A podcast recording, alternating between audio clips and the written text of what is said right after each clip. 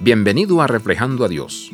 El encarcelamiento no es un aspecto poco común del ministerio en esta área del mundo. Una y otra vez escuchamos de aquellos que han sido encarcelados por su fe, que fueron las oraciones del pueblo de Dios las que los ayudaron, fortaleciéndolos y alentándolos en sus encarcelamientos.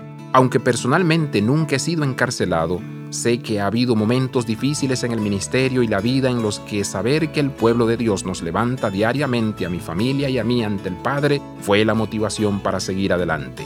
Muchas veces he orado, Señor, esto es realmente difícil, pero te agradezco que tal y tal está orando conmigo ahora. Nunca subestimes el poder que cada creyente tiene con la frase oraré por ti.